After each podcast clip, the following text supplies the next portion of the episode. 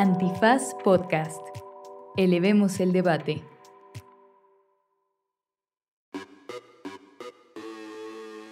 Buenos días, buenas tardes, bonita madrugada o cualquiera que sea la situación de ausencia en la que se encuentra el día de hoy. Miguel e Ixchel abandonaron los micrófonos de este episodio, pero por favor no se vaya, que está buenísimo. Eh, les prometemos que no los van a extrañar. Hola a todas, mi nombre es Clara, estoy aquí debutando en Derechos Remix. Les platico que el día de hoy estamos con Margarita y Xochil, que nos están visitando desde la Organización de Familias y Retos Extraordinarios para platicar sobre los diferentes pasos que han tenido en el sistema judicial para poder hacer valer sus derechos como mamás trabajadoras que además cuidan a personas con discapacidad. Quédense, este episodio como siempre tiene una linda sección de recomendiza y les prometo que, aunque seguramente extrañarán las risas icónicas de Ixchel, el debate, la discusión, el análisis jurídico no faltan en este episodio. Estuvo buenísimo en esto que fue... ¿Derecho? Remix. Divulgación jurídica para quienes saben reír.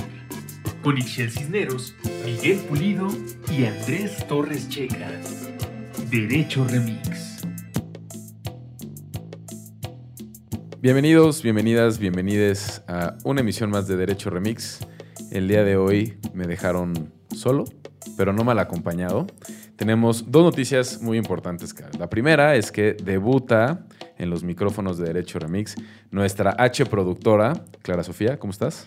Hola, muchas gracias por invitarme. Esto no es un error garrafal, esto no es yo regañando a nadie. Aquí estoy eh, para saludarles y acompañada de dos personas magníficas que se llaman eh, Margarita Garfias y Xochil Rivero.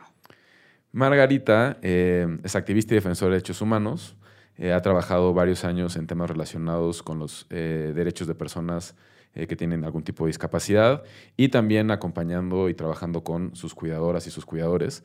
Y Xochitl es una eh, enfermera con una amplísima trayectoria en el sistema de salud en, la Ciudad de México y en el sistema de salud nacional. Y vienen aquí a platicarnos de un amparo que están promoviendo para que México reconozca un convenio muy importante. Pero antes de llegar hacia allá, ¿cómo están? Muy bien. muy bien, gracias. Eh, la primera voz que escucharon es la de Margarita. Eh, Margarita, cuéntanos Cuéntanos un poco qué es eh, Familias y Retos Extraordinarios. Familias y Retos Extraordinarios somos una comunidad. Bueno, somos una asociación civil, pero nos consideramos una comunidad porque estamos conformadas por familias que tenemos hijos e hijas con discapacidades múltiples debido a una eh, enfermedad crónica al nacimiento, este, síndromes epilépticos, una enfermedad rara, ¿no? Entonces, eh, somos esta agrupación que estamos presentes mayoritariamente en Jalisco, Ciudad de México, Estado de México, pero también tenemos familias en otros estados de la República. Entonces, a partir de esta comunidad, creemos, sostenemos, defendemos que nuestras hijas, que nuestros hijos, que nosotras somos sujetos de derecho y no de buenas voluntades. Y Xochitl, ¿tú cómo conociste a Margarita? Eh, yo la conozco a través de Facebook. Eh, no sé, a mí me gusta siempre buscar mucho información, ayudas que yo podría tener para mi hijo. Entonces es ahí donde me doy cuenta de la página. empiezo yo a leer y veo toda la comunidad, ¿no? Que son mamás, pues ayudándose, ¿no? Que principalmente es lo que uno busca, encontrarse a personas que, pues en la misma situación, que podamos intercambiar experiencias, que podamos intercambiar información y pues de ahí ya se viene todo, ¿no? Entre cambio de medicamentos o a lo mejor ya dices, este, de ayudas, ¿no? Que dices, en tal lugar, este, pues hay, hay tal, ayuda, podemos aplicar y, y no sé, pues de mamás ayudándose entre mamás y pues me pareció excelente. Y a partir de que yo conozco la página, pues he, ido siguiéndola ah, en todo este tiempo. ¿Y, qué tipo de, a qué tipo de retos se enfrentan ustedes como familias? Híjole, a todos, a todos, a todos. desde cambiar a nuestros hijos en, el piso del baño, en las cajuelas, porque no hay cambiadores inclusivos para personas adultas o para personas que no son bebés, hasta tener que decidir entre cuidar a tu hijo o tener un empleo, porque no puedes conciliar actualmente en nuestro país, el que te criminalicen por acceder a un una planta, aceite de cannabis a través del cultivo, o sea, son muchísimos retos y todos eh, hasta cierto punto paradigmáticos en nuestra sociedad, ¿no? Porque se acostumbraron a exiliarnos a nuestros propios hogares, a quienes tenemos a nuestro cargo a una persona con discapacidad múltiple. Sí, y atraviesan un montón de, eh, de, otros problemas que, bueno, al menos yo les conocí a la organización desde 2016 justo con esto que mencionas del acceso legal al cannabis para eh, el uso medicinal. Yo ahí conocí la organización y a partir de ahí les fui siguiendo, más cuando se empezó a hablar un poco más desde la política pública sobre lo colectivo del cuidado, ¿no? Que es lo que decía Xochitl de, eh, pues que somos varias mamás cuidándonos, conociéndonos, enseñándonos y acompañándonos. Y esto pues básicamente es la colectividad, ¿no? Del cuidado. Y solamente para entrar en, en, contexto, eh, cuando hablamos, por ejemplo, de discapacidades múltiples, ¿a, qué nos estamos refiriendo para quienes no están familiarizados con, con esta conversación? Sí, claro. Cuando hablamos de discapacidad, por lo regular ubicas a una persona con discapacidad motriz, que es aquella que tiene eh, dificultades para moverse, ¿no? En igualdad de condiciones con otras personas, discapacitada auditiva, cuando pues hay personas que son usuarios de implante coclear, que hablan lengua de señas mexicanas, a personas con discapacidad visual, cuando hay retos visuales o necesitan incluso este, lectura en braille, ¿no? descripción de imágenes, todo ese tipo de cosas, discapacidad psicosocial, cuando pues precisamente hay esta discapacidad este, que eh, impide ¿no? la, interacción social en, ciertos ambientes eh, con ciertas personas y la discapacidad intelectual cuando precisamente son personas que sí son capaces de, entender los contextos, pero de manera más abreviada, de maneras más simples, incluso hablamos de, adaptar muchas cosas para tener accesibilidad cognitiva, lectura fácil y etcétera.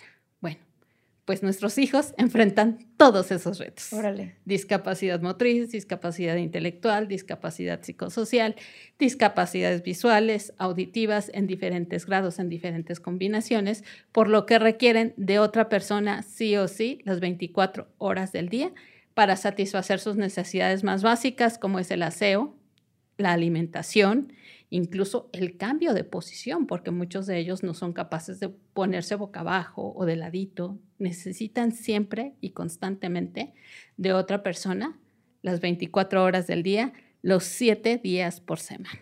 Entonces, de eso hablamos cuando hablamos de discapacidad múltiple y es algo que se ha invisibilizado por años. Por completo.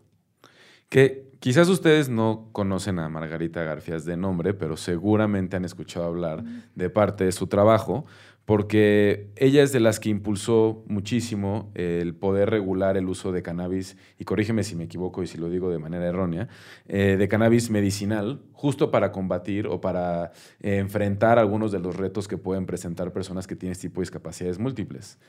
Así es, como los síndromes epilépticos, cuando hay epilepsias refractarias, algo que ha resultado de beneficio es la cannabis medicinal, que déjame decirte que todavía no tenemos medicamentos en México y todavía sigo en un juicio con el IMSS para que el IMSS provea los medicamentos de cannabis que requiere mi hijo. Oigan, y em, hablando justo de esto, em, quisiera yo preguntarles justo sobre sus, sobre sus hijos y sobre cómo ustedes llegaron a, pasaron de soy mamá, ah, soy mamá y soy activista también.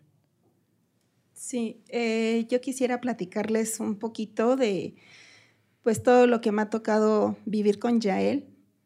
Eh, Yael es un niño que nació a las 31 semanas, pesó un kilo cuando nació, él estuvo hospitalizado por dos meses, 20 días intubado, eh, es cuando yo digo, híjole, hubiera querido no saber nada de medicina, no estar inmersa yo en ese mundo que es un hospital, porque pues empiezas a pensar muchas cosas, ¿no? Está muy chiquito, le puede pasar esto, el otro. Fueron dos meses horribles hasta que me lo dieron de alta y este y pues me dicen, mm, hay que traerlo a rehabilitación, hay que empezar con estudios.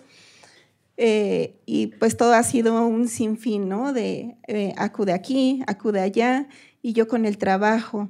Entonces, eh, es cuando yo platico con mi esposo y me dice, ¿sabes qué? Pues eres tú la que tienes un trabajo fijo. Vamos a enfocarnos a eso porque también necesitamos como que el, el apoyo, ¿no? De una institución de salud. Él tiene, él tiene IMSS, perdón, ISTE, y, este, y pues hay que tratarlo de, de mantener para cubrir todas estas necesidades que él va a tener. Entonces es ahí donde empieza todo, pues todo nuestro camino con Jail. Eh, así nos pasamos todo este tiempo. Ya él ya ahorita tiene 17 años. Todo empieza a partir de la pandemia en 2019, que empieza todo el rollo de la pandemia, llega en 2020 en, pues, a la Ciudad de México. Entonces es ahí cuando empiezan a, surgir todas estas políticas, ¿no? Que empiezan a decir, ¿saben qué? Todos los trabajadores que tienen alguna, alguna enfermedad vulnerable que los hace a padecer el COVID más vulnerable, que tienen riesgo de muerte, se van a, su casa, se van a resguardar a su casa. Y entonces es cuando yo, me, yo empiezo a pensar, ¿no? Digo, híjole, a lo mejor no tenemos un padecimiento vulnerable, mi esposo y yo. Afortunadamente no somos diabéticos, hipertensos, etcétera, ¿no? Que eran así como que las condiciones de salud que se requería para tú estar fuera del hospital. Entonces digo, pero mi hijo sí, mi hijo tiene parálisis cerebral y tiene discapacidad múltiple a él le da una gripita que se puede convertir en una neumonía por las mismas eh, dificultades que él tiene, ¿no? Como comenta Margarita, o sea, si tú no lo mueves, él no se mueve. Obviamente es más difícil el, el manejar sus flemitas, sus secreciones, no anda como los niños corriendo para allá y para acá, que se componen muy rápidamente, a ellos sí les tarda un poquito más. Entonces yo fue cuando me acerqué a mis autoridades y les dije, ¿no? Yo tengo esta situación, o sea, ¿qué, qué, voy a hacer, ¿no? ¿Qué va a pasar con nosotros? Si yo me llego a enfermar, estoy eh, en contacto yo directo con los pacientes, si yo enfermo, si enferma a mi esposo, ¿quién va a cuidar a Jael? Y además, me imagino que tú eras de los empleados necesarios y que no se tenían que ir a su Exactamente. En ese tiempo ya estaba ubicada en un área de terapia intensiva, donde los primeros pacientes, ahí fue donde nos llegaron. Eh, entonces, eh, yo, yo hago esta propuesta, ¿no? De que, qué va a pasar conmigo. La respuesta de mis autoridades fue de que no, aquí necesitamos un documento de, del IMSS donde diga que eres vulnerable. Ok, la vulnerable no soy yo, es mi hijo, no lo puedo conseguir así, pero traigo el de mi hijo. Mm, no, no aplica para ti, ¿qué va a pasar? Entonces, aplica la sana distancia. Entonces. La famosa Susana a distancia. Ajá, y yo dije, ¿pero cómo le hago? O sea. Mm, tienes, que, tienes que estar con él, tienes que moverlo, tienes que tocarlo. Si no le doy de comer, él no come. Si no lo muevo, no se mueve. O sea, dime tú cómo le voy a hacer. Ok, sí está bien.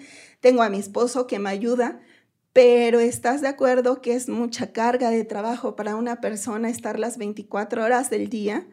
Porque igual durante la noche hay que estarlos moviendo, ellos se despiertan, no tienen como que un sueño, este, pues que se pueda dormir, ajá, así es largo, pero él con cualquier ruidito se despierta, entonces sí era una situación muy complicada. Entonces es cuando yo le empiezo a mandar mensajes a Margarita y este y le digo, ¿qué hago? Dime qué hago, qué, qué va a pasar con nosotros. Yo tengo mucho miedo. Este, eh, seguimos en todo ese proceso. En primera instancia, a mí me dan un primer permiso, donde me dicen, ok, sí está bien.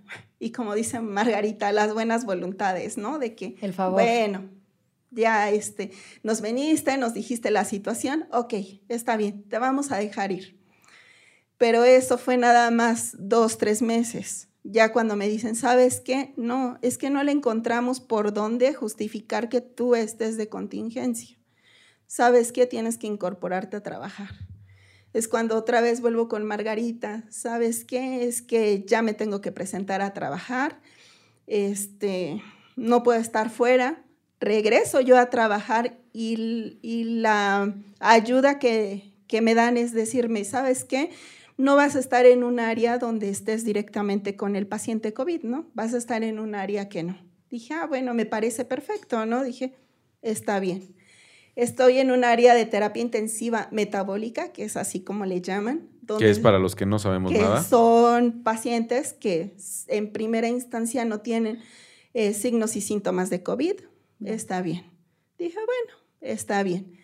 Eh, a los dos, tres días de estar ahí, los pacientes empiezan a salir positivos.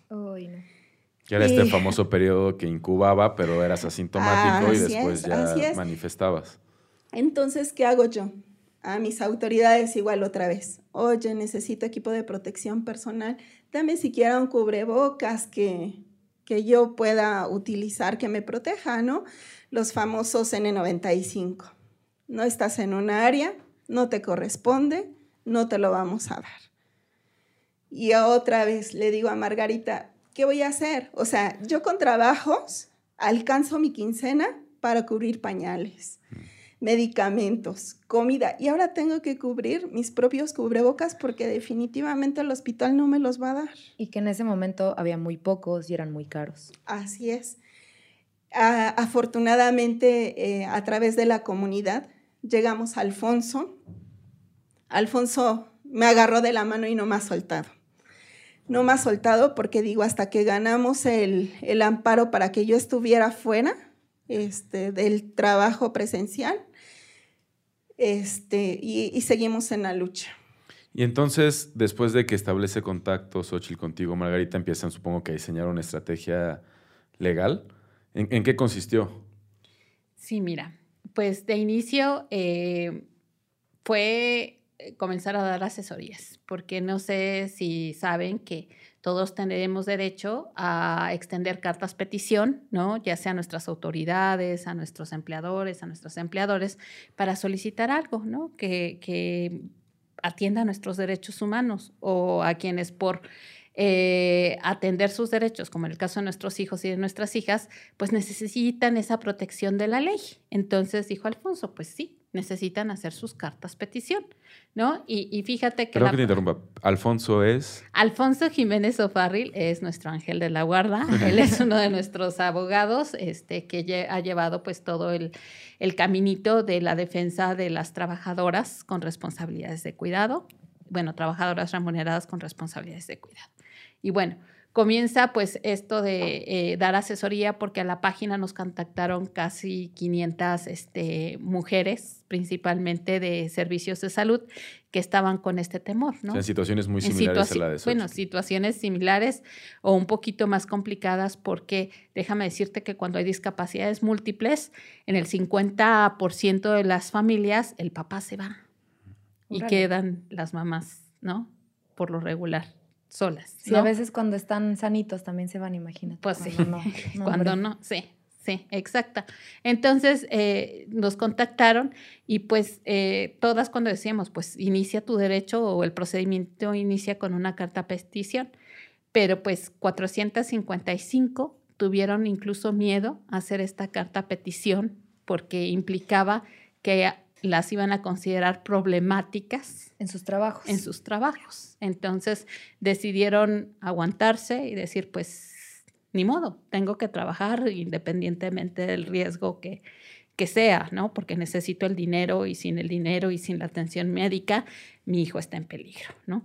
Pero 45, este, bueno, 44 este, mujeres dijeron, sí, hacemos nuestra carta a petición, iniciamos el procedimiento y un hombre, porque también hay hombres cuidadores, menos frecuentes, pero sí los hay. Entonces, estas 45 personas metieron sus cartas peticiones. De estas 45 personas, a 39 fueron sujetas y sujetos de buena voluntad al meter esta carta petición. Se les hicieron caso. Ajá, les dijo su empleador o empleadora, tienes razón, respeto, ¿no? Precisamente que, tengas que hacer el cuidado de tu hijo, de tu hija y adelante. te vas de permiso, te vas de licencia y aquí nos arreglamos, ¿no? Y dices, qué, qué bueno, ¿no? Que hay esa conciencia en, en, los mexicanos y en las mexicanas, pero pues también, como dice Xochitl, ¿no? La buena voluntad se acaba. Claro, y es que de alguna u otra manera, eh, pues todos terminamos cuidando, eh, ya sea a un adulto mayor, a un hermano, etcétera, pero cuando eres mamá cuidadora es de tiempo completo. Entonces está muy difícil eh, pues eso, ¿no? Que te quieran dar todo el tiempo completo como jefe. Yo creo que, y jefe con buena voluntad, pensando como en los mejores casos, yo creo que también debe ser bien complicado decir como, ¿y hasta dónde? ¿Y cómo, aquí cómo lo compenso? ¿Cómo le muevo? Debe ser difícil. Sí, pero déjame decirte algo, Clara, que, que es, que, que debemos de poner en la mesa. Todas las personas cuidamos, pero no todas cuidamos igual. Claro porque precisamente eso de que ustedes prepararon alimentos en la mañana, que están al pendiente de pagar la cuenta del gas, la luz, del agua para poder asearse, higienizarse, así ustedes como los integrantes de su familia, eso es trabajo de cuidados. Claro. ¿No? El atender a nuestros niños cuando nacen, este, la primera infancia hasta la adolescencia, incluso algunos adultos que todavía están ahí en la casa de la mamá a los 45, ¿no? y la mamá les cocina, les lava, les plancha y todo, eso es trabajo de cuidado. ¿No? Y también están los cuidados especializados que nos toca dar a nosotras, ¿no? Porque además de todos estos cuidados simples, ¿no? Que, que, se dan a diario en todas las casas y en todos los hogares para todas las personas, pues a nosotras también nos toca aspirar, nebulizar, este, trasladar de la silla a la cama, de la cama a la silla, este, preparar dieta especial en algunos casos, medicar, un chorro de cosas más, ¿no? Claro. Pero todas cuidamos, pero no todas cuidamos igual. Y entonces, pues estas seis personas restantes, este, no quisieron darles estos permisos. Entonces, en provincia fueron tres personas, se consiguieron otros abogados y otras abogadas para llevar estos casos, ganaron en los juzgados administrativos y tres nos quedamos en Ciudad de México, que fueron el caso de Xochitl, el, el caso de Adriana y otra compañera que se llama Mayra.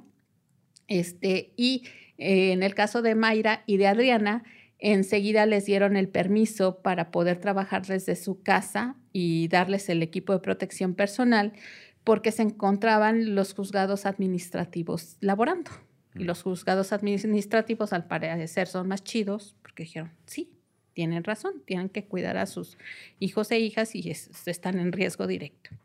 Pero en el caso de Xochitl, se mete el amparo justamente cuando se abre una ventana de bajo riesgo, ¿no? ese, ese pico que bajó y estaban ya laborando los juzgados laborales. Todo el mundo aprovechó para meter trámites. Para meter trámites, pero los laborales, en vez de defender a las trabajadoras y a los trabajadores, ¿a quién creen que defiende? Al patrón. Exacto. Entonces, pues ahí el, el juez, en el caso de Xochitl, dijo, no, señora, lo siento, el contrato lo tiene usted, no el niño. Así que... Hágale como quiera. Hágale como quiera, pero usted se presenta a trabajar. Y ahí tienes a Alfonso siguiendo el equipo de protección personal a Xochitl para que aguantara en lo que él se peleaba y elevaba el caso a algo que se llama tribunales colegiados, que es una instancia superior.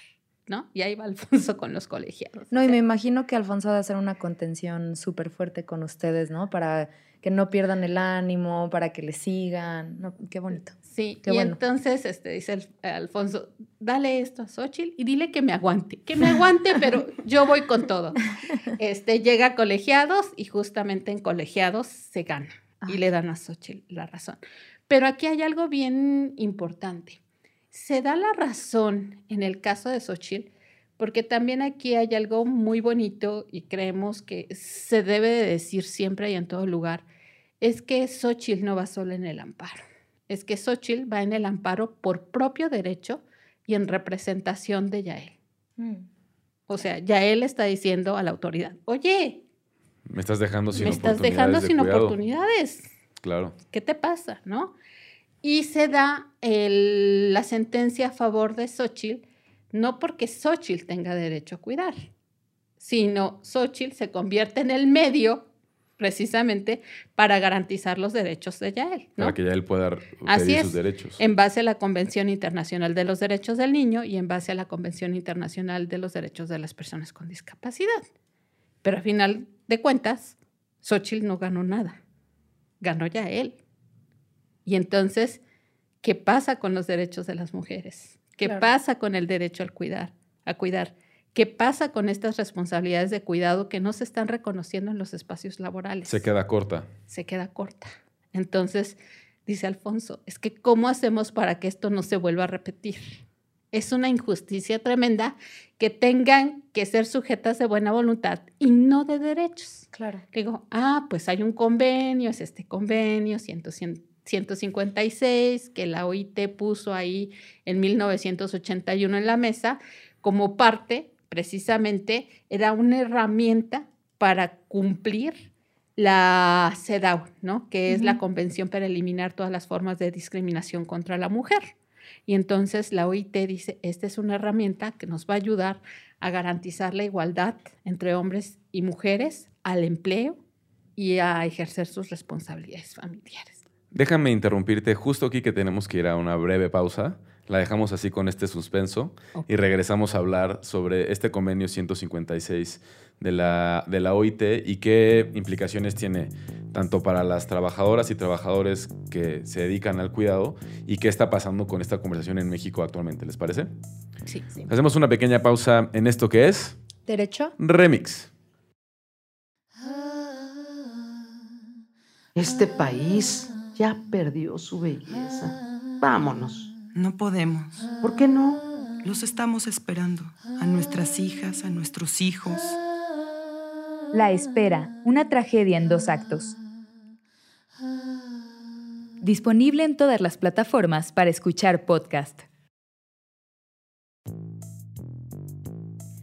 Bienvenidos, bienvenidas de regreso a este Derecho Remix muy especial. Nos quedamos eh, antes del corte con Margarita. Nos ibas a contar un poco sobre el convenio 156 de la OIT. Nos decías, tiene ya varios años este, existiendo, pero no ha entrado en vigor en México todavía. Platícanos un poco más. Mira, pues este convenio supuestamente se negocia, ¿no? O, lo ha negociado, digo, México ha sido parte activa de todas las mesas de negociación de la OIT, de la Organización Internacional del Trabajo, desde que se creó. Y precisamente, pues en esta negociación, para cumplimentar la convención, para eliminar todos los, eh, pues toda la discriminación hacia las mujeres, pues se pone en la mesa son pues varios países la que la ratifican por ahí en 1981, pero México no lo hace. Y ha tenido pues varios llamados del Senado de la República, el presidente, ¿no? Quien haya estado, porque déjame decirte que en 1981 al 2023, pues ya llevamos ocho presidentes, ¿no? Todos varones, todos hombres, o ellos dicen, bueno, este, y en ese sentido, pues ninguno se le ha ocurrido decir, firmemos este convenio. Porque cuando hay este tipo de tratados, la- hay una ley, interna, una ley para la ratificación de tratados internacionales. Y esta ley dice que el que lo tiene que mandar al Senado para que se vote y se firme es el presidente El Ejecutivo. el Ejecutivo. Pero entonces, ¿qué ha pasado? Que ocho presidentes han estado ahí sentados, ¿no? En, el, po- en la silla presidencial y a ninguno de los ocho se le ha ocurrido firmarlo. Que lo que no te interpele parece como si no existiera, ¿no? Pues sí, ¿no? Y creo que también valdría la pena, como hace la reflexión Alfonso, de decir, es que debe de haber otra forma de ratificar los tratados internacionales de derechos humanos, porque no son iguales a los derechos, a, a los tratados internacionales económicos ni de otra índole, porque son de derechos humanos. Y se tiene que reconocer la progresividad de los derechos humanos, la universalidad de los derechos humanos, y pues aquí ya llevamos 40, vamos 40 años tarde. Y no sabemos si en estos ocho presidentes ha habido sesgos de género, una cultura patriarcal. Sí sabemos, ¿no? Bueno, pero No lo discutimos. prefiero no saberlo. prefiero no saberlo. Ocho presidentes estamos hablando desde López Portillo. Sí, López Portillo de la Madrid, Salinas Cedillo, Fox, sí, de todos los colores y sabores. todos los colores y sabores. Sí, literalmente. Y entonces este, este ustedes o la estrategia es, vía este convenio, podemos escalar la conversación hacia una Suprema Corte que Sí. sea quien le ordene o le exija al Estado mexicano para pasar esta ley o reconocer esta ley. Pero, pero ya tienen algo, eh, un caso con la Suprema, ¿no? Así es. Pues déjame decirte, ya, ya comenzamos con la parte 2. Cuando este Alfonso dice, bueno, ¿y cómo hacemos, no? Para que no vuelvan a estar en esta vulnerabilidad. Le digo, pues el instrumento internacional que hay es el convenio 156. Dice, ¿Y por qué no lo han firmado? Le digo, pues si supiera. ¿no? Ya les hubiera jalado las ya orejas. les hubiera jalado las orejas, ¿no? Porque han tenido llamados del Senado para que lo firmen Y no. y el presidente, pues, no más no, no firma. Entonces, este, me dice, ¿sabes qué? Vamos a, a- a, este, ampararnos para que lo firmen. Le digo, ¿a poco? Dice, sí, vamos a intentarlo, no perdemos nada. Tenemos todo perdido, pues ganemos algo, ¿no? Claro. Y ahí va otra vez a juzgados este, de distrito, ¿no? Este, otra vez Xochitl, este, en representación propia y en representación de, de, de Yael, para que se firme este convenio. Y pues el juez dice, ah, caray, no, pues sí, pero pues no, ¿no? O sea, si No, están... pues sí, pero espérame tantito. Sí, exacto, ¿no? O sea, sí está en su derecho de pedir que se firme, pero yo no soy quien de decirle al Poder Ejecutivo, fírmelo aquí. Entonces, pues, este, aquí no es, ¿no? Y ya entonces Alfonso se va a colegiados y en colegiados, pues que obviamente, como lo dice su nombre, colegiados son cierto, un grupo de jueces y juezas que determinan, este, analizan y dan la sentencia a cada caso que se les pone en, en la mesa. Y en este sentido también dicen, no, pues sí, ¿no? O sea, tiene de- muchísimo derecho, este, y además bastadas las razones para que Xochitl exija que se firme este convenio, porque no tendría que estar recurriendo a los juzgados cada vez Que necesita algo. que necesita Sí, algo. claro. ¿no? Porque no está garantizado. Y además no solamente Xochitl, son millones de mujeres que durante 40 años han tenido que renunciar a un empleo por atender el cuidado de otra persona, ¿no? Y entonces el tribunal colegiado dice, no, pues sí, le asiste la razón, abogado, pero pues aquí no es. Y entonces... Vayas a cuando- la puerta del centro. Sí, váyase a la puerta ahí del centro a ver si le abre, ¿no? Y entonces, pues ya eh, Alfonso, pues pide la facultad de atracción de la Suprema Corte de Justicia de la Nación, respaldado por la sentencia, obviamente, del juez de distrito, del colegiado, y pues este lo atrajo la segunda sala de la Suprema Corte de Justicia de la Nación, es el amparo 104 del 2023. Eh, está en la ponencia del ministro Pérez Dayán y pues eh, estamos ahora sí que esperando pues este análisis, ¿no? Porque como lo hace, hace la reflexión Alfonso, creo que es muy pertinente, ¿no? Los derechos humanos no deben de quedar a la buena voluntad ni a las creencias ni a la cultura de nadie. Son derechos humanos y se tienen que reconocer. Pero pues entonces ahorita estamos en suspenso.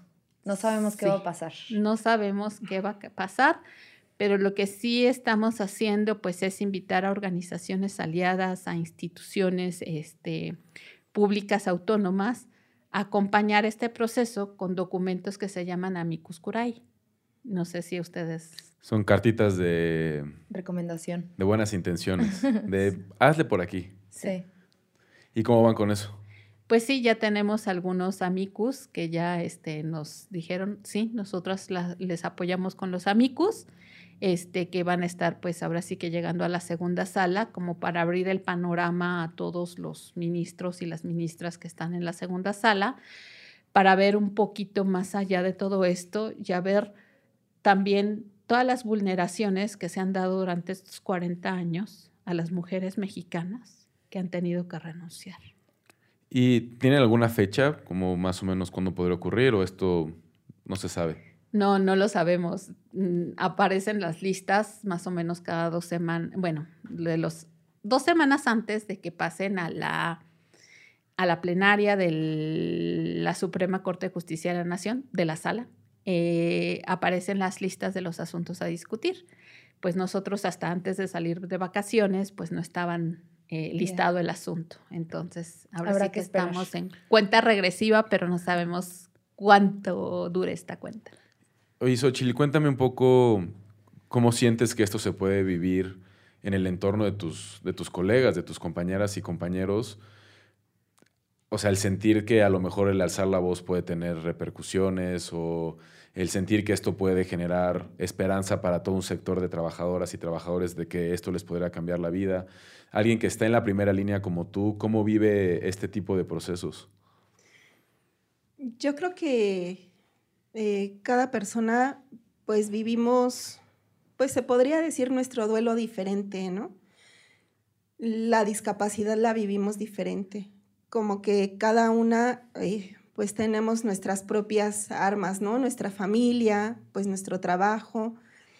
Entonces es ahí como que, pues las diferencias, ¿no? Que cada quien tenemos. Eh, yo siento que sí se puede lograr mucho, veo eh, a muchas compañeras que están en mi situación que no se atreven. Todavía está esa como cultura de, híjole, es que se la van a agarrar en contra de mí. Es que no me van a autorizar lo que pido si yo exijo mis derechos. Y así son varias. Eh, yo eh, he estado invitándolas, he estado comentándoles todo este proceso y de verdad que no se animan. No se animan y yo pienso que es por eso, ¿no? Por miedo a, a, a, pues a tener todas esas buenas voluntades de decir, pues es que sí me están dando chance, ¿no? Está hospitalizado mi hijo y me están autorizando pues mis días de vacaciones. Mm. Pero pues días de vacaciones que son míos, ¿no? A los cuales yo tengo derecho. Yo me he quedado años sin, sin días de vacaciones, ¿Por qué? Porque está hospitalizado, porque tiene citas. Es, y, y, siempre, ¿no? Este, ¿Sabe qué, jefe? Es que pues está hospitalizado ya él. Este, y así, ¿no? Dos semanas, una semana en terapia intensiva. Ah, pues sí, vamos a autorizarle sus vacaciones, ¿no? Y tú, ay, pues gracias, ¿no? Qué amable. Qué, Qué buena amable, onda. qué buena onda, ya me autorizó mis vacaciones. Al final de- del año te quedas sin vacaciones y cansada cansada porque pues ya dices, bueno, pues las tengo que ahorrar para el siguiente año para ver qué pasa, ¿no? O sea, yo con él no puedo ni hacer planes ni, ni decidir nada, ¿no? O sea, nosotros vivimos al día. Hoy está bien ya él, hoy tenemos esto, cubrimos este, tales citas y pues ya mañana, a ver, ya será otro día. Y pues así estamos, o sea, desafortunadamente es un vivir así con, con una persona con discapacidad que, pues no sabe si ahorita está bien y mañana va a amanecer con tos y va a requerir otras cosas y a lo mejor tú ya tenías planeado un gasto de esta quincena y pues ya se enfermó y chin, bueno, pues ni modo a echar mano de eso poquito ahorradito que teníamos por ahí, ¿no? Que luego te dicen también, pues pon una guardia, que alguien te supla, ¿no? Digo, ah, pues sí, pero A pues. ¿cuánto me va a costar también el, el, el pagarles? Porque no es un día, a lo mejor son dos, tres días que necesite pues estar con él cuidándolo. Y así ha sido siempre, o sea, te digo, él ya tiene 17 años. A partir de que me lo dan de alta, eso ha sido siempre, de que eh, metes vacaciones, metes guardias y a ver cómo le haces, rogando a Dios que pues mis jefas me autoricen, que me dejen salir temprano, porque pues no tengo derecho. Y No, y- pues... Per- Perdón que te interrumpa, pero algo que mencionaba Clara en el primer bloque de los retos de ser mamá activista, pero en tu caso es también, tú ya eres una cuidadora, o sea, eres una enfermera que se dedica a cuidar a un montón de gente todos los días y que además tienes que cuidar a una persona más que es muy importante para ti, que es tu hijo. Entonces, por donde le veas, tienes que hacer esa labor que es muy desgastante, que es muy cansada, que puede ser muy gratificante también, pero que involucra un montón de desgaste físico, mental, emocional de estar, de estar cuidando. Entonces, el, el- el hecho de decir, puta, a ver si me van a dar mis vacaciones o qué buena onda, me perdonaron la guardia de este fin de semana para poder ir a una consulta, pues la verdad es una mentada de madre, ¿no? O sea, van a decirlo con todas, con todas sus letras. Y, y- y como que me quedo pensando como, bueno, han pasado estos ocho presidentes que, que ya medio enlistábamos, pero ¿quiénes, ¿quiénes se oponen? ¿O ha sido por, por hueva del Ejecutivo o ha sido porque sí hay un sector, no sé, empresarial, eh, sin, este, del, del sector eh, público, hospitales, empresas que se oponen a esto? ¿Ustedes han tenido este, la posibilidad de como discutir quiénes son las personas que de mala leche se están oponiendo a esto que le podría cambiar la vida a tantas personas? Pues mira, no hemos hecho un mapeo exhaustivo, pero incluso los sindicatos, muchas trabajadoras, trabajadores desconocen que hay un convenio, Mm. 156.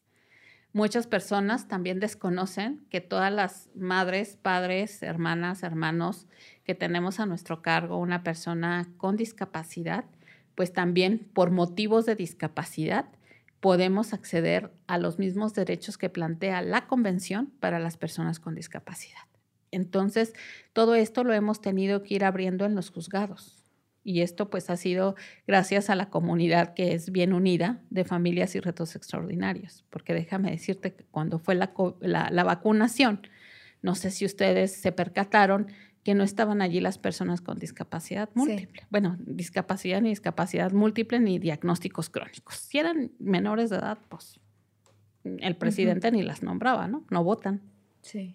Entonces, tuvimos que hacer litigio estratégico desde familias para que abrieran el registro para vacunación para personas con discapacidad y con enfermedades este, crónicas. Y lo logramos, porque nos amparamos cerca de 50 familias en toda la República Mexicana. ¿no? Incluso muchas familias que decían, yo le tengo más miedo a la vacuna que al COVID, ¿no? Claro. este, y dicen, y es mi, mi derecho, ¿no? El, el no vacunarme y el decidir no vacunar a mi hijo o a mi hija, pero también es su derecho que ustedes sí se vacunen, ¿no? Y aunque había estos, este, estas, pues, dos miradas, ¿no? Hacia un mismo, este, objetivo, las familias que decidían no vacunarse nos apoyaron decían, pues estamos con ustedes porque es el derecho. Sí, ya si ¿No? tú quieres, adelante, Sí, pero no, que no puedas el, hacerlo. El chiste es, una- que esté la vacuna y yo decida si sí o si no, pero que esté la vacuna, ¿no?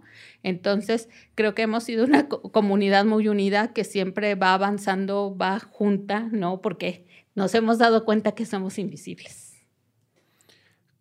En este marco de estas discusiones, con el amparo en la Suprema Corte, eh, con la expectativa puesta en que esto se pueda resolver, ¿qué podemos hacer quienes estamos escuchando para justo que ustedes no se sientan como familias invisibles? ¿Qué, ¿Cómo les podemos ayudar en ese sentido? Híjole, te voy a pasar una lista así larga, larga. Échatela. Bueno, sí, ¿no? Este, eh, de hecho, pues hay, hay pequeñas cosas que se pueden hacer en la cotidianidad, que es respetar precisamente el, el área del metrobús, del metro en donde viajan las personas con discapacidad, el uso apropiado de los ascensores, el uso apropiado de los juegos que es- están este, implementando en algunos parques que son para usuarios de silla de ruedas, El estacionamiento. el estacionamiento, este, todo ese tipo de detalles a nosotras nos cambian la vida, ¿no? Y en el caso específico de este amparo, pues precisamente es comenzar a vernos que todos desde nuestras posiciones, de nuestros roles, al ser tan solo personas, solo por ser personas, tenemos derechos y hay que garantizarlos. Incluso, ¿no? Un llamado a todas las empleadoras, empleadores, ¿no? que tienen a, a, su cargo a madres, a padres con hijos e hijas con diagnósticos crónicos, con discapacidad, pues hacer un llamado a la conciencia, ¿no? Porque algún día, digo, aunque todos cuidamos, pero no todos cuidamos igual, Sí. algún día les va a tocar dar estos cuidados especializados a su padre, a su madre, a un hermano, a una hermana, y van a estar en nuestros mismos zapatos. Claro. ¿no? Entonces, creo que hay que cambiar la mirada, ¿no? En lo que ratificamos ese convenio, porque no sabemos, digo, en el caso de mi hijo se da la sentencia de acceso a cannabis medicinal en el 2019. Estamos en el 2023 y el IMSS sigue, el IMSS sigue pidiendo prórrogas para darle el medicamento a Carlos, cuatro años después, ¿no? Ya. Entonces, tal vez si logramos que se firme este convenio, tal vez si logramos que se reconozca otra forma de eh, ratificar los convenios de, internacionales de derechos humanos, pero no sabemos después cuánto nos vamos a llevar. Pero si somos muchísimas personas conociendo nuestros derechos y exigiéndolos en primera persona, Sí. esto va a cambiar. Yo Ahí- quisiera. Ay, perdón. Perdón. No te quiero interrumpir. Hay algo muy importante que, que mencionaste. eh, que decías que somos invisibles, ¿no? A partir de todos estos amparos, ya no me siento invisible. de verdad que me he sentido muy bien. Eh, bueno, no tanto. Yo creo que han habido sus pros y sus contras, ¿no? Pero, pero sí me he sentido muy bien porque pues ya me ven como que la de los amparos, ¿no? Le decía ya a Margarita, este voy a llevar mi uniforme con la de los amparos, porque pues primero fue por lo de la contingencia, lo de la vacuna, también ahí anduvimos con lo de los amparos. Afortunadamente, pues ya él fue uno de los afortunados que le tocó este pues recibir la vacuna.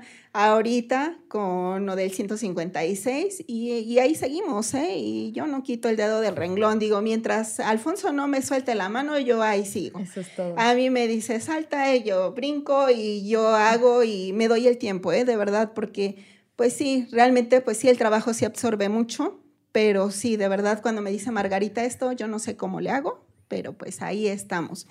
Y digo los contras, porque por el lado del trabajo también algo muy importante, que pues mientras no pasaba nada, ah, pues es la compañera que tiene un hijo con discapacidad, pero pues ya, ¿no? Es la que siempre anda pidiendo los permisos, que, que para esto, que para el otro, sus vacaciones, ah, y ahí viene otra vez la compañera a, a pedir, ¿no? Este, pues sus días, pero pues es algo que yo tengo derecho, es algo que ya él tiene derecho. Claro. Sí, yo justo más o menos por ahí era la pregunta que quería hacerles. ¿Cómo eh, nosotros como personas que tal vez acompañamos, eh, somos amigos, familiares, compañeros de trabajo de mamás que cuidan a personas con discapacidad, ¿qué podemos hacer? ¿Cómo podemos acompañarlas? ¿Cómo podemos apoyarles? Eh, porque yo tengo, ¿no? O sea, familiares y eh, me ofrezco a cuidar, ¿no? Como estoy, trato de ayudar, pero creo que a veces es, este, eh, es complicado. ¿Y ustedes como qué nos podrían recomendar? Híjole, es que cada una de nosotras tenemos diferentes necesidades, ¿no?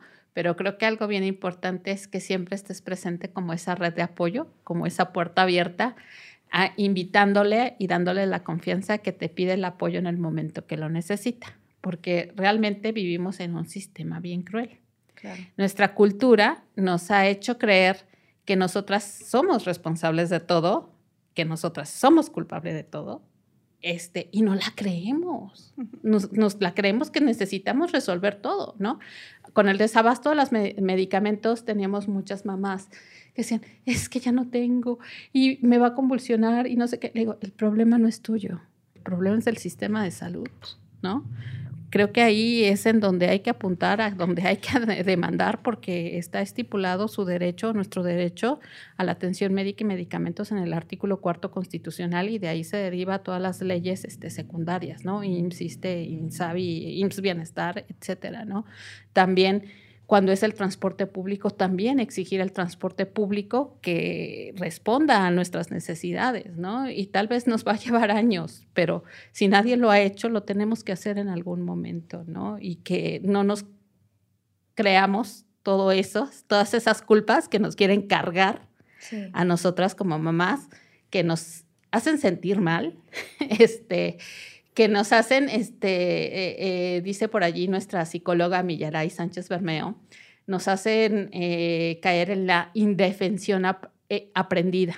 Es decir, que tanto nos culpabilizan que nosotras solas dejamos caer pues todos esos medios de defensa y no la creemos. ¿No? Y por eso somos como el, este elefante encadenado que ya ni siquiera busca zafarse de la cadena, ya da vueltas en círculo. Da vueltas en círculo. Entonces, creo que eso es algo de lo que hemos hecho y construido en familias y retos extraordinarios, porque muchas tal vez entran pensando que ahí les vamos a apoyar con medicamento, con una silla de ruedas, pero no es así, sino que les enseñamos que tienen derechos y que hay alguien que es con responsable en cumplir esos derechos. Margarita, no sé si seas o no abogada, pero la manera en la que explicas me da mucha fe. Porque en estos, en estos micrófonos hemos tenido a, personas con mucha trayectoria eh, abogadil, pero que no saben salir del abogañol ni del jurisprudencio. Y la manera en la que explicas, en la que explican las dos es de una claridad extraordinaria, como casi para una clase de esas que uno disfruta en la carrera, en donde le quedan claro y entiende. Entonces, Por eso, agradecerte un montón, eh, bueno, a las dos por sus testimonios, por la claridad de, sus explicaciones. Nosotros aquí en Derecho Remix tenemos una tradición que al final de los episodios eh, invitamos a, nuestra- a nuestras invitadas a recomendar algo, lo que quieran. Puede estar relacionado con lo que discutimos el día de hoy, puede estar relacionado con lo que ustedes quieran. Puede ser su novela favorita, su puesto de tacos favoritos, eh, puede ser su programa de televisión que están viendo ahorita, una película que vieron recientemente. Lo que ustedes quieran, en este, este es el espacio que le llamamos eh, la recomendiza. Entonces, si quieren, empezamos con Clara, para que les dé una idea de más o menos cómo funciona este espacio y después ustedes le recomiendan a nuestra escucha lo que ustedes quieran. Pues yo primero eh, quiero recomendar a una eh, compañera activista que se llama Kermia Chavarín, que justo es también activista por la inclusión y la discapacidad. Eh, síganla en sus redes, hace contenido en TikTok, en Instagram, en Twitter, en lo que sea, eh, y todo sobre el tema de discapacidad. Y además una película que tengo pendiente, pero no he visto, pero que me atrapó el tráiler inmediatamente, que se llama Wildflower, que es de, eh, la historia es de una chica eh, adolescente que sus dos padres viven con algún tipo de discapacidad. Entonces es la historia de cómo se conocen los papás, de lo que opinaban los abuelos cuando los papás se enamoraron, ¿no? Y eh, es muy linda porque la cuenta de una manera muy cómica, muy relajada y pues desde su visión como eh, hija de personas con discapacidad, ¿no? Eh, y pues nada, estas dos son mis recomendaciones. Xochil, ¿qué nos recomiendas? Eh, pues yo les recomiendo que, pues, que hay que echarle ganas en la vida, ¿no? Que a pesar de todas las adversidades, siempre se pueden lograr muchas cosas bonitas y que todos sus sueños se pueden cumplir. Eh, y que apoyen a las enfermeras. Por supuesto. Claro que sí. Me parece una extraordinaria recomendación. Muchas gracias. Gracias. ¿Qué nos recomiendas a la audiencia de Derecho Remix, Margarita? Eh, pues yo les voy a recomendar unos cursos que tenemos que se llaman Capaces, son en línea, son asincrónicos. Eh, Capaces significa capacitación y acompañamiento especializado para familias e interesados este, de personas con discapacidad. Tenemos un Capaces de parálisis cerebral, un Capaces de autismo y vamos avanzando en, estos, este, en estas sesiones desde entender esas palabras tan raras que, con las que nos reciben los médicos, porque no solamente los abogados, también, También. los médicos, este, y transformándolas a derechos humanos, para que cada una de las personas que pues, se forme a través de capaces, pues pase del, eh, del modelo médico, que es en donde iniciamos todos y donde queremos curar la discapacidad, que no es así, este, hasta los derechos de las personas con discapacidad y cómo exigirlos. Porque creo que papeles tenemos muy bonitos, pero el chiste es que depende de cada uno, de cada una, de cada une, el que se hagan realidad. Claro. ¿Y, estos cursos dónde los revisa uno? Este, en, ah, bueno, ahí viene mi segunda recomendación, que nos sigan en Familias y Retos Extraordinarios. Estamos con presencia en YouTube, en Instagram, en Twitter, en Facebook, este, y precisamente ahí están nuestros enlaces a nuestra página de, le, le dicen LSM, que es el, pues, son las páginas de nueva formación, ahí están y dado este, capaces, ¿no? Entonces, siempre creo que es algo bien importante que todas las familias tengan la información correcta para conocer y exigir sus derechos y así acompañen a sus hijos en este proceso de vida, ¿no? Que se llama, pues, este, inclusión para nosotras. Buenísimo. Yo tengo dos recomendaciones eh, muy alejadas de lo que discutimos el día de hoy, pero son dos cosas que he estado revisando estas semanas. Una es que caí en las, en las garras de VIX y me puse a ver la serie de Paco Stanley que se llama El Show. Entonces, está fácil y divertida para pasar el tiempo y te recuerda el México de la ciudad, el, el México en la Ciudad de México en los años 90 eh, y me tiene bastante entretenido. Y otro es un libro de uno de mis autores favoritos que se llama Instrucciones para vivir en México de Jorge Ibargüengoitia, que es un compendio de algunas de las columnas que él escribía en diferentes medios y tiene un recuento muy simpático y muy absurdo de lo que es la burocracia en este país. Eh, si se quieren dar una leída por allá y darse cuenta que no ha cambiado mucho de la burocracia de los años 70 a la burocracia de ahora, harán un coraje, pero seguro también le sacará una carcajada. Muchísimas gracias por acompañarnos en este episodio, Margarita, Xochil, Clara en su debut en, este, en, los, en los micrófonos de Derecho Remix. Nos despedimos en esto que fue ¿Derecho? Remix. Divulgación jurídica para quienes saben reír. Con Ixel Cisneros, Miguel Pulido y Andrés Torres Checa. Derecho Remix.